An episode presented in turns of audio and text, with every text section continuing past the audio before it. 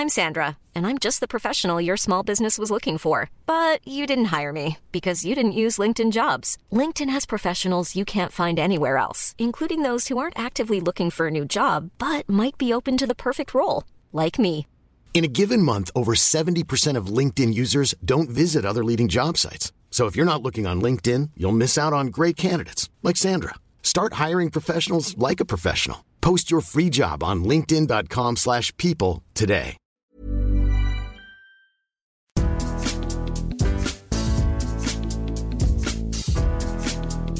Bonjour à tous, je suis Martin Mosnier, journaliste à Eurosport. Salut à tous, c'est Cyril Morin, journaliste à Eurosport également. On est mercredi, on va évidemment parler marché des transferts, parler mercato. Bienvenue dans Mercredi Mercato, l'émission de référence évidemment sur le marché des transferts, évidemment. Comme toujours avec mon acolyte, mon ami, mon âme sœur, mon soulmate, comme on dit du côté des États-Unis, euh, Cyril Morin. Comment ça va Cyril? Ta bonne mine, Écoute, ça, ça fait va. plaisir. Ouais, j'ai l'impression que tu as révisé ton anglais avant cette émission, donc euh, ça fait plaisir, parce que évidemment, on va... ça va être une émission internationale, mais j'ai peur qu'on parle un petit peu plus espagnol, Martin, que anglais aujourd'hui. Ouais, mais j'habla pas du tout espagnol, tu vois, pas du tout, du tout, du tout. Dans mon collège, il n'y avait pas espagnol, il y avait anglais et allemand, c'est comme ça que ça se passe. On va parler espagnol, donc on va compter sur toi, euh, Cyril. On va peut-être démarrer avec le sommaire de l'émission et on va commencer avec Eduardo Camavinga, euh, le joueur de Rennes, se poser la question de son avenir. Leonardo lui a fait un appel du pied, c'était dimanche dans le Canal Football Club. Voilà, on va parler d'abord d'Eduardo Camavinga, qui, j'espère que vous l'avez vu hier, a absolument tout cassé pour sa première avec l'équipe de France. Ouais, on enchaînera ensuite avec euh, le FC Barcelone, évidemment, euh, et le faux dossier Lionel Messi qui a décidé de rester. Se projettera sur le FC Barcelone de la saison prochaine et sur la reconstruction en cours de l'effectif avec Ronald Koeman. On terminera avec la grande baladerie, le grand déstockage euh, à l'Olympique lyonnais. Tout le monde est à vendre, tout le monde est vendu. Euh, comment ça va se passer du côté de l'Olympique lyonnais? On, euh, Déjà, on parle de quelques arrivées, notamment Paqueta, l'attaquant de l'AC Milan. On y reviendra en, en fin d'émission. Mais surtout, surtout ces départs. Alors pour l'instant, ce sont des joueurs de rotation ou des joueurs, disons, euh, qui n'ont pas une importance folle dans l'effectif euh, de l'Olympique lyonnais. Mais, mais, mais, les grandes manœuvres vont arriver du côté de l'OL. On en parlera à la fin de cette émission. On vous rappelle que Lyon n'est pas qualifié pour la Ligue des Champions l'année prochaine. Et c'est pour ça qu'il faut un petit peu lâcher du lest, lâcher des gros salaires. Cyril, on, va, on démarre tout de suite avec euh, notre ami Eduardo Camavinga. Ouais, avec euh, la nouvelle sensation du, football français qui, comme tu le disais, a crevé l'écran euh, mardi soir pour sa première euh, avec les Bleus. On va se pencher sur son avenir euh, à court et à moyen terme, puisque on sait que c'est un homme désiré. On en parlait au début du mercato du côté euh, du Real Madrid. Leonardo a fait un appel du pied euh, assez appuyé dans le Canal Football Club dimanche. On accueille avec nous Benjamin Hydrac, journaliste à Ouest France, qui suit le dossier Kamavinga depuis très très longtemps. Salut Benjamin, est-ce que tu nous entends bien et est-ce que tout va bien? Salut les amis, je vous entends très bien et ça va, j'ai pas faim, tout va bien.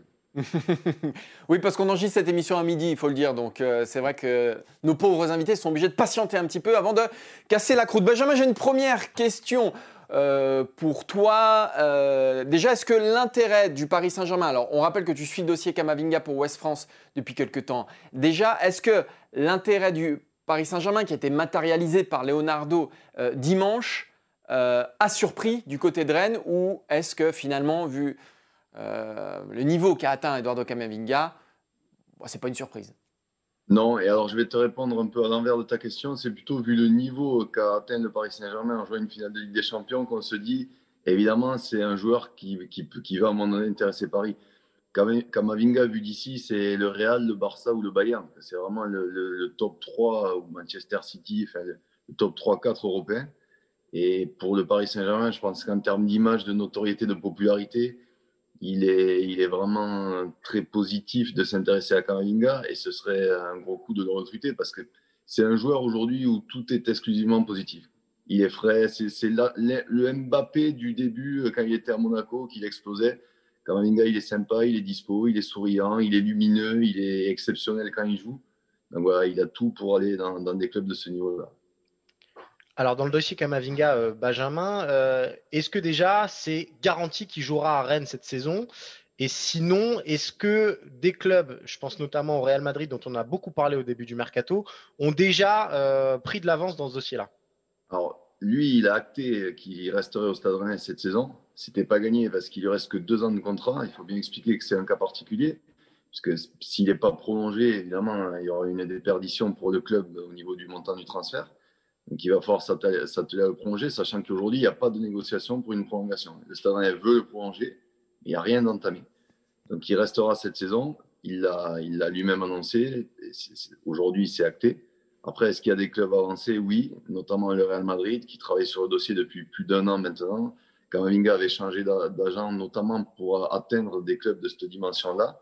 Il était déjà très, très connu dans, dans, dans, le milieu des jeunes au niveau européen et au niveau football.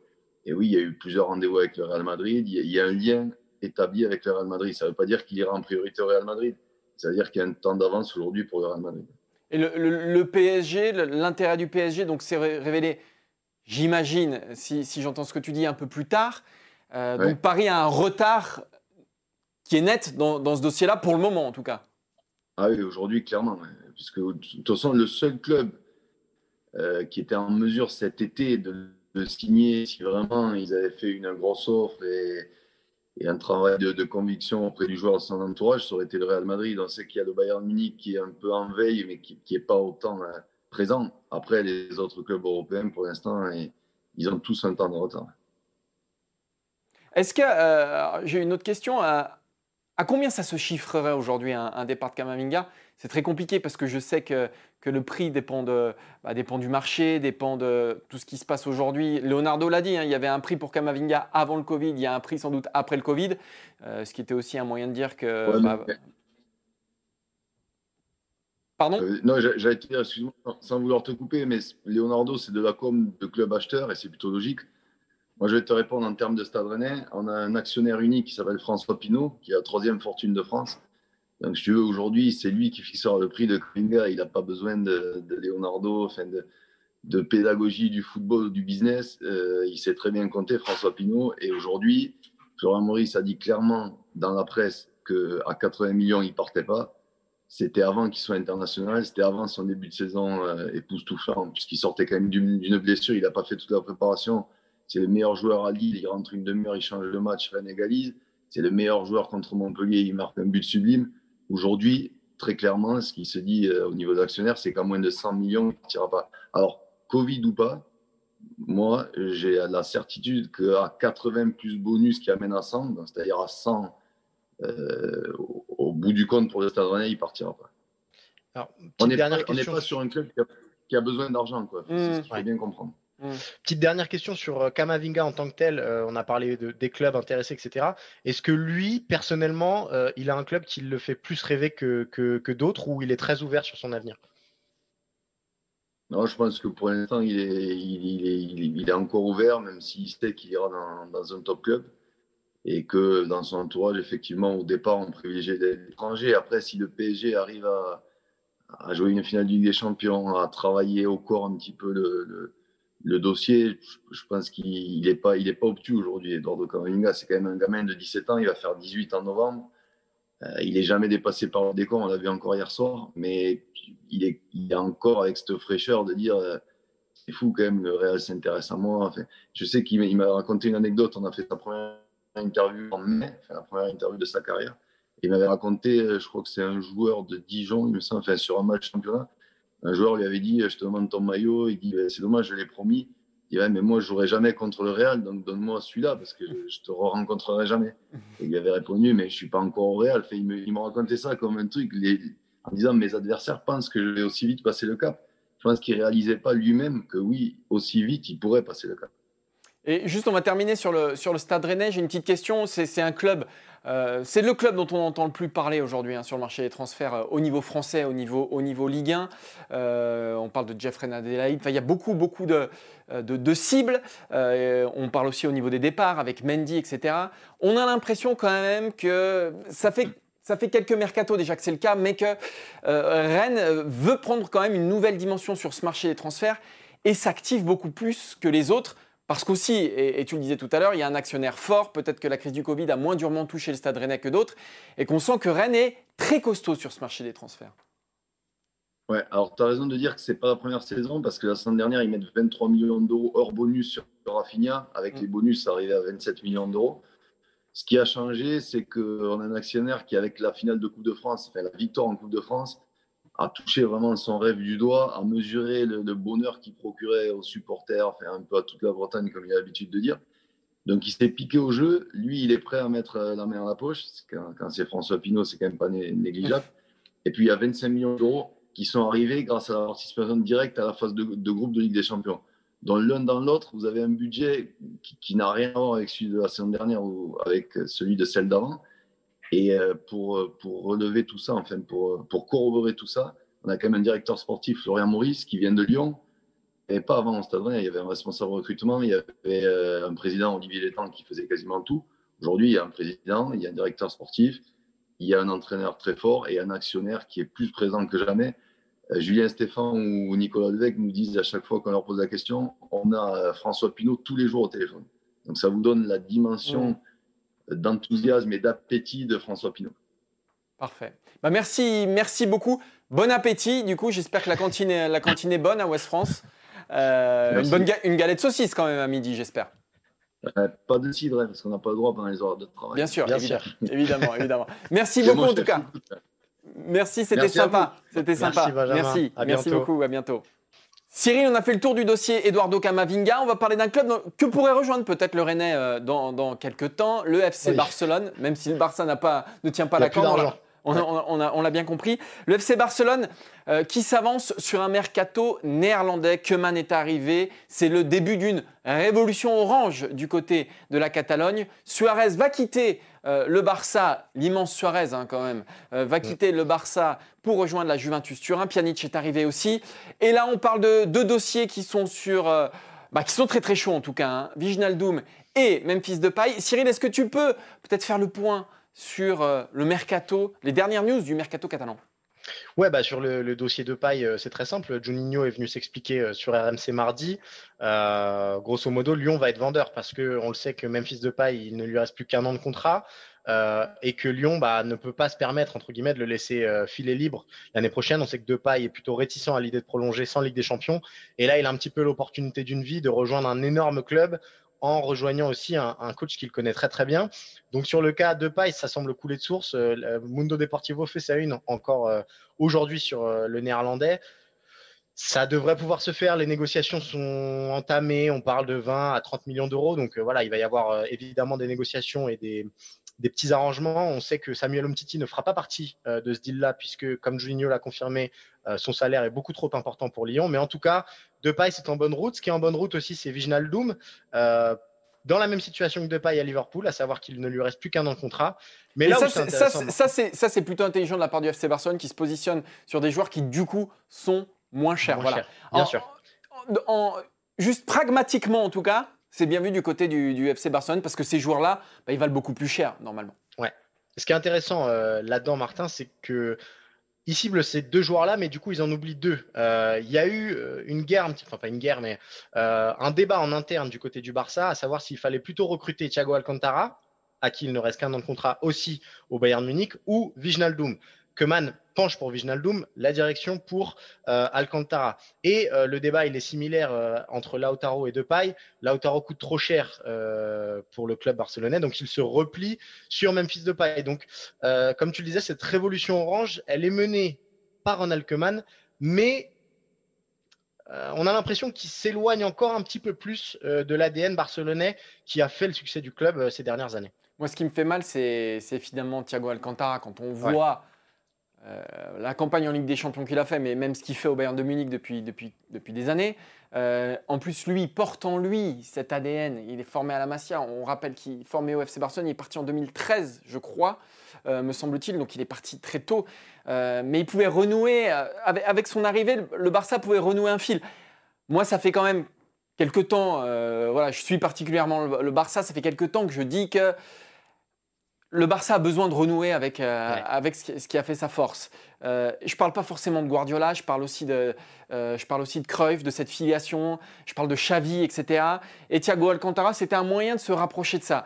Viginaldoum, pardon, c'est un excellent joueur. il va faire sans doute des choses très bien.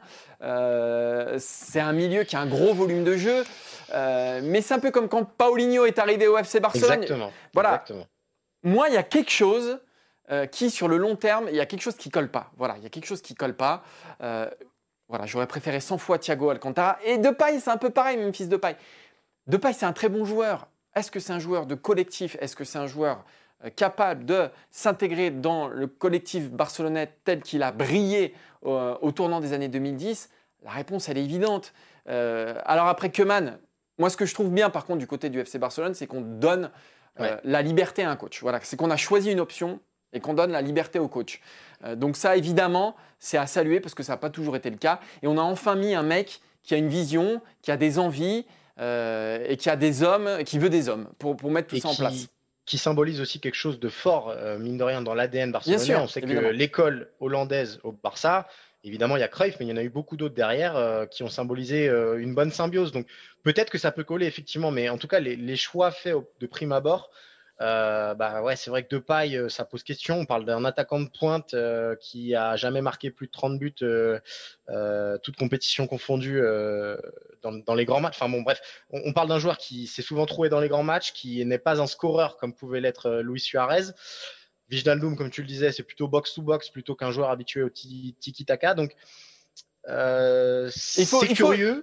Il faut, il faut, peut-être faire le deuil. non, mais il faut peut-être faire le deuil du tiki-taka. Le problème, c'est qu'on est à Barcelone et qu'il y a encore Messi, qu'il y a Busquets, voilà, qui sont quand même des héritiers. Et, puis voilà, Messi est resté. Je pense que le deuil aurait été plus facile à faire si Messi s'en était, euh, enfin, il était parti, quoi. Voilà. Mais Messi est là et on part quand même dans une néerlandisation euh, du FC Barcelone. qui, bon, voilà, moi, j'ai peur qu'on soit encore dans un entre-deux encore dans un entre-deux un peu, un peu bâtard. Moi, c'est de paille en tout cas, ça me convainc pas au FC Barcelone. J'espère me tromper, j'espère franchement me tromper, mais, mais, mais ça me convainc pas, moi personnellement, Cyril. Moi non plus, pas spécialement, et surtout quand on essaye de, de dresser un 11 possible de cette équipe-là. Euh, donc bon, moi, Ter Stegen évidemment dans les cages parce que de toute façon c'est une des rares réussites euh, du recrutement barcelonais ces dernières années une défense quasiment inchangée. C'est Medo, Piqué, l'anglais, Alba. Peut-être que Eric Garcia euh, pourrait se joindre euh, là-dedans, mais c'est plus pour être troisième homme.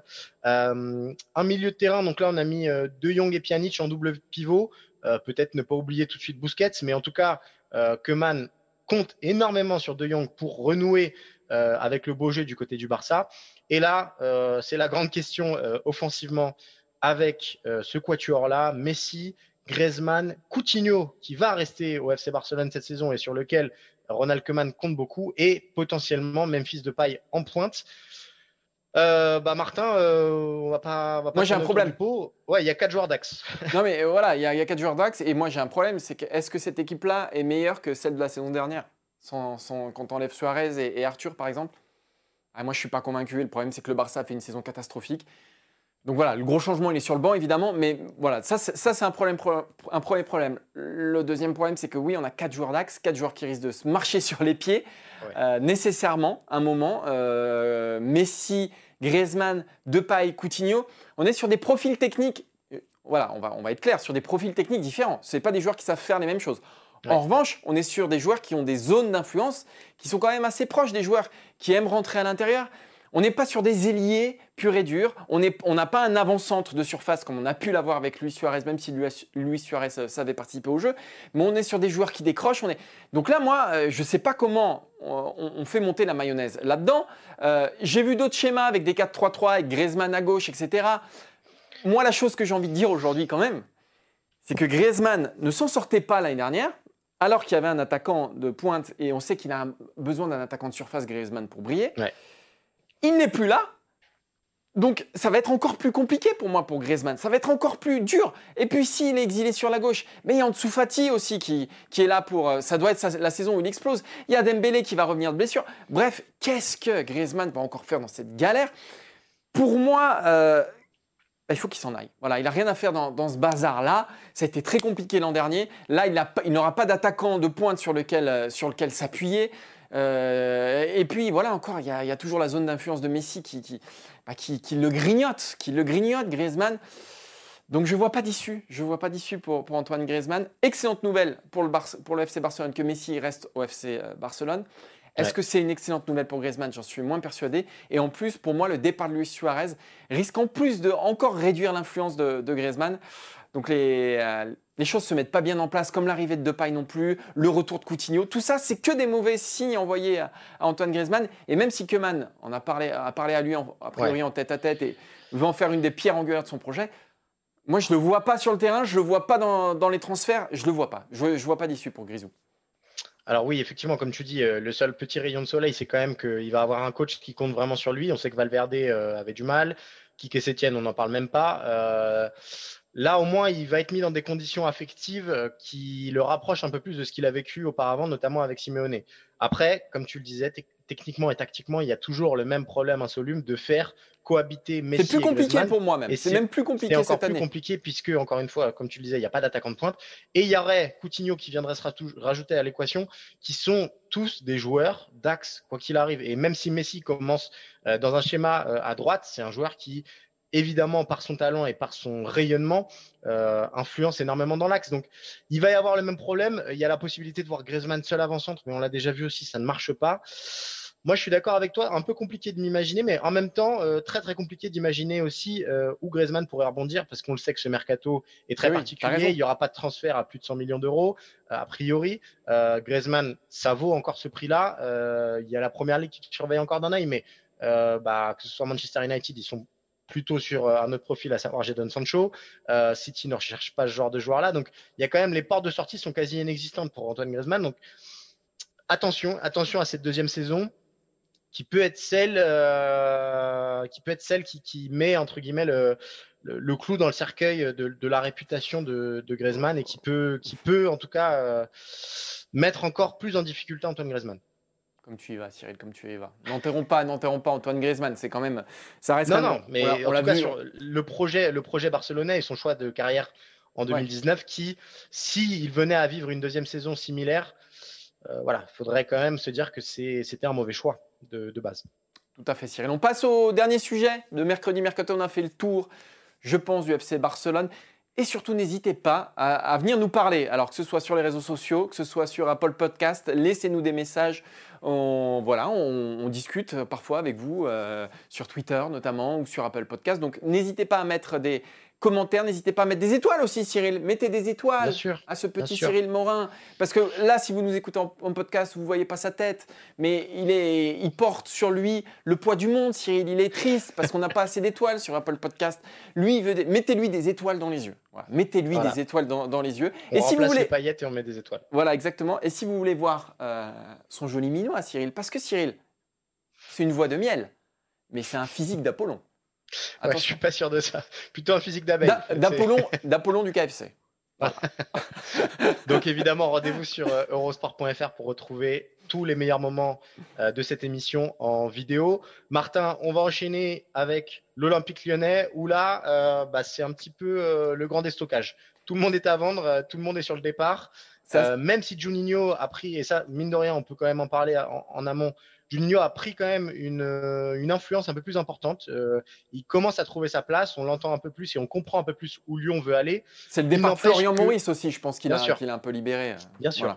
Mais euh, sur l'espace, en l'espace de deux jours, il y a déjà eu trois départs et c'est sûrement pas euh, les derniers. Il y a eu Marsal qui a quitté l'Olympique Lyonnais pour rejoindre Wolverhampton, grosso modo pour 2 millions d'euros.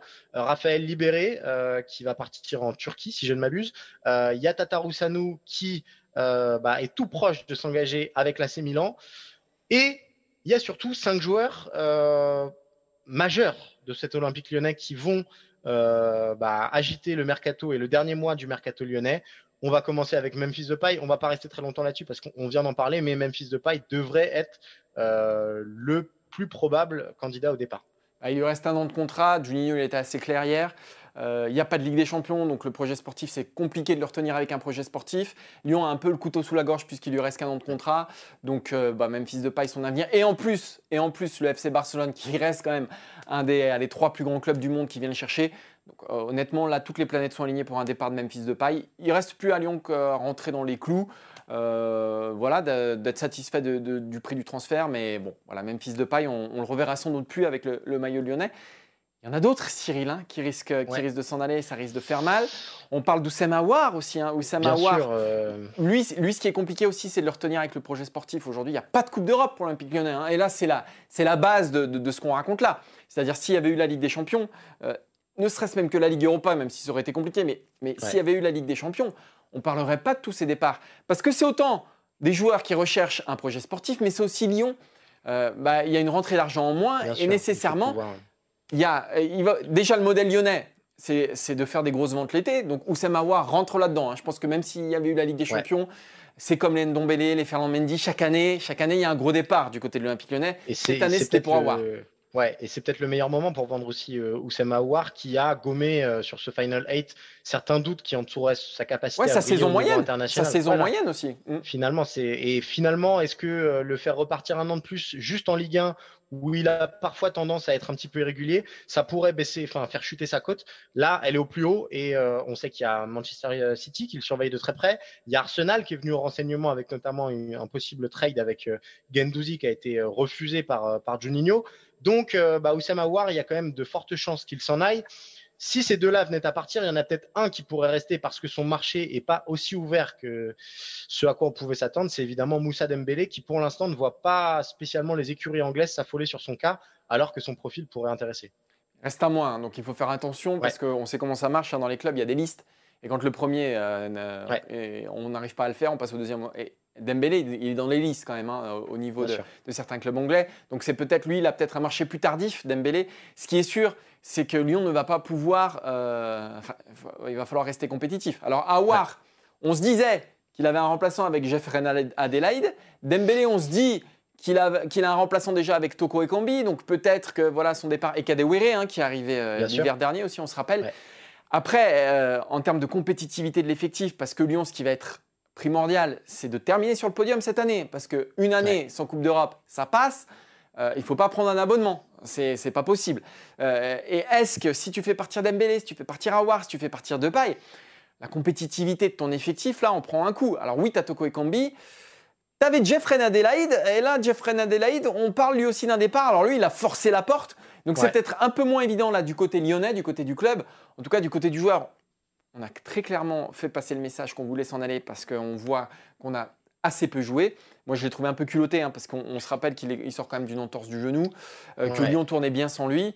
Euh, mais peut-être peut-être envisager aussi un départ de Jeff Adelaide, Cyril. Ouais, alors il faut, il faut remettre aussi en perspective. Juninho a été assez clair euh, dans ce dossier-là. Donc, mais c'est comme beaucoup d'autres. Et il y, a aussi le nom de Jason Denayer, qui ça serait vraiment une énorme perte pour la défense lyonnaise, qui a eu du mal pendant des saisons et des saisons et qui là a trouvé un mec un peu fiable, euh, Denayer qui serait annoncé du côté du, du Napoli. Donc tous ces joueurs-là, euh, bah en fait, euh, faut faire attention à pas terminer tout nu, quoi, tout simplement, euh, et ne pas lancer, euh, lancer au charbon juste que des jeunes parce que ça ne marchera pas si c'est le cas. Et, je rajoute quelque chose, je me suis amusé depuis 2020 à voir les joueurs qui sont partis de l'Olympique lyonnais. Ouais. Touzard. Euh, il y avait Kitala aussi, mais il était prêté à la limite. Ouais. Euh, Kaloulou, Mapou, Gouiri, Ndika, Terrier, euh, Raphaël, Marsal, Cheikh Diop, Tatarou qui est, qui est sur le point aussi de s'en aller. ça fait du monde. Ça fait du monde. Alors, on sait qu'il faut faire de la place, on sait qu'il faut libérer un peu de masse salariale. On sait qu'il faut les millions, il faut aller les récupérer aussi, les millions qui n'ont pas été engrangés par une qualification en, Ligue des Champions. Attention quand même, attention quand même. On peut faire confiance à l'OL, mais attention quand même. Ouais, surtout que bon, là, ce qu'on a défini, c'était pas forcément des premiers choix, encore que Touzard, on peut, on peut en parler, mais il y a d'autres joueurs. Je pense à un Bertrand Traoré qui, pour l'instant, a du mal à être valorisé, euh, qui jouera peu. Euh, c'est eux qui posent problème à l'effectif lyonnais parce qu'il y a des gros salaires et parce qu'ils prennent de la place. Et ce sera plutôt vers eux qu'il faudra se tourner pour euh, l'Olympique lyonnais pour libérer de la masse salariale plutôt que sur des joueurs de premier plan comme Denayer, Adelaide ou Dembélé.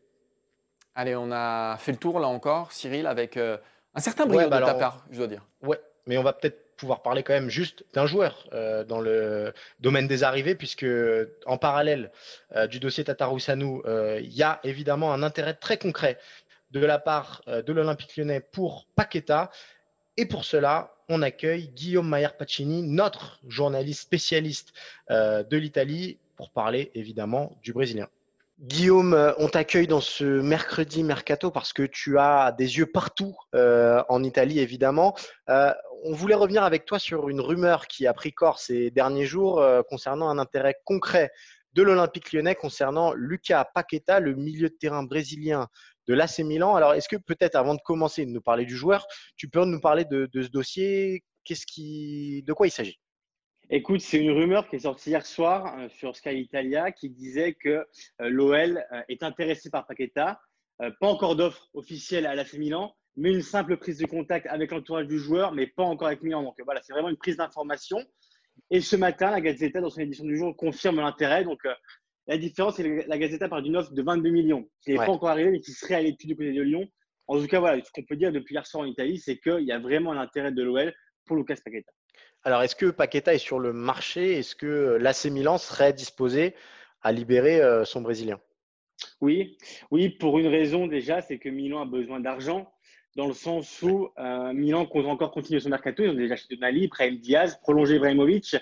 Et il y a une nécessité notamment en défense où Milan doit acheter. Et c'est vrai que financièrement, on sait que ce mercato est compliqué pour tous les clubs. Et en vendant Paqueta, qui a un peu de mal à trouver sa place dans le 11 de, Stefano Pioli, Milan se ferait une petite enveloppe de 22 millions d'euros qui serait pas négligeable. Et avec cet argent qui serait directement réinjecté, Milan pourrait poursuivre son mercato. Donc pour Milan, c'est un dossier, on va dire, capital euh, pour la suite de ce mercato et pour les prochains achats euh, que voudrait faire Paulo Maldini et, et Massara, qui est dirigeant du Milan également. Alors, on a beaucoup parlé de, de l'AC Milan. Euh, je, vais te demander de faire rêver plus ou moins les, supporters lyonnais. Paqueta, ça vaut quoi depuis son arrivée à l'AC Milan? Est-ce que c'est un crack? Est-ce que c'est un joueur qui a eu du mal? Enfin voilà, comment, comment on le situe et quel est son niveau réel à ce joueur-là? Il a 23 ans, pour rappel. Ouais, il est arrivé comme un crack. quand Leonardo va le chercher, et parce que Leonardo à l'époque était dirigeant du Milan de, retourner au PSG. Euh, ce qu'on sent en Italie et ce que vous savez aussi en France, c'est que Leonardo, quand il va au Brésil chercher un Brésilien, généralement c'est qu'il se passe quelque chose. Il a la même chose avec Kaka, avec Thiago Silva, Pato aussi par exemple. Et là on s'est dit bon, bah, avec Paqueta il va refaire la même chose. Quand Paqueta est arrivé, on avait vraiment beaucoup d'espoir euh, en Italie pour lui. Et petit à petit, il avait bien commencé avec Gattuso, il avait trouvé sa place tout de suite. Euh, premier match directement d'entrée après, après 3-4 jours d'arrivée. Il avait bien commencé et petit à petit, il a commencé à se perdre. Euh, après, c'est un club aussi qui n'est pas très stable. Il y a eu Gattuso qui est parti. Ensuite, il y a Jean-Paulo qui est arrivé. Il y a eu Pioli, euh, le troisième entraîneur en, moins d'un an. Donc, pour Paqueta, la stabilité, euh, ça l'a pas aidé. Mais en tout cas, ce qui est certain, c'est que c'est un joueur bourré de talent. Ça, c'est évident. mais il a besoin, comme l'a dit Jean-Paulo, de s'européaniser. C'est-à-dire que c'est un joueur qui est encore un peu trop abstrait dans le jeu, pas assez concret. Trop brésilien. exactement. Il est trop brésilien.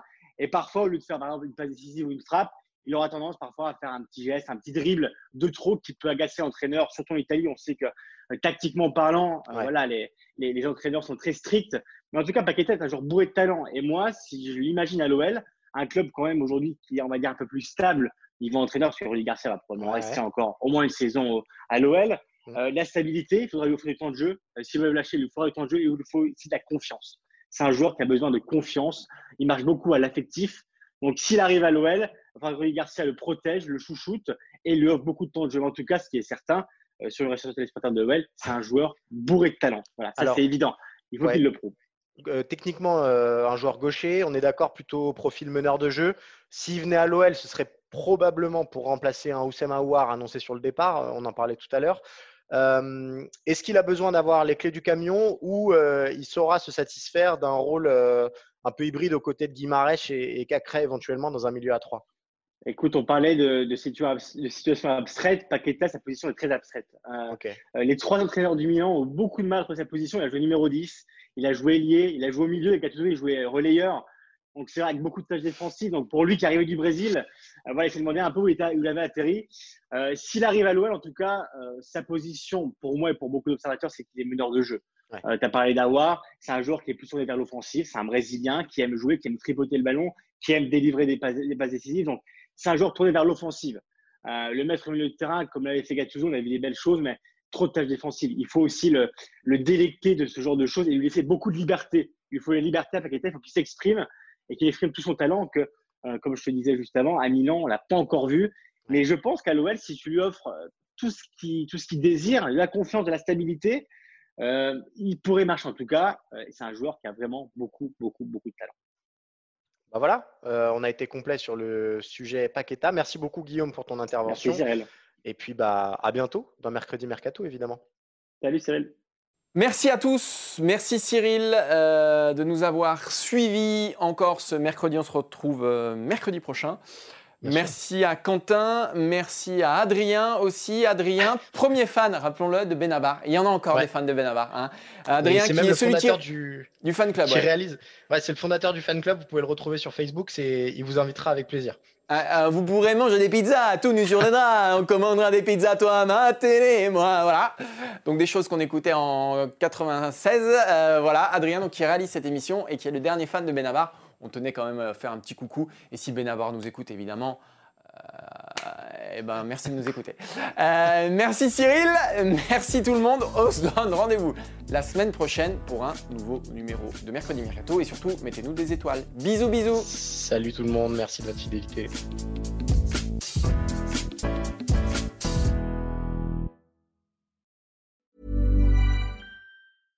Hey, it's Paige DeSorbo from Giggly Squad. High quality fashion without the price tag. Say hello to Quince.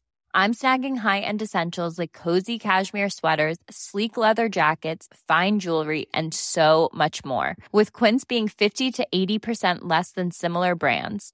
And they partner with factories that prioritize safe, ethical, and responsible manufacturing. I love that. Luxury quality within reach. Go to quince.com slash style to get free shipping and 365 day returns on your next order.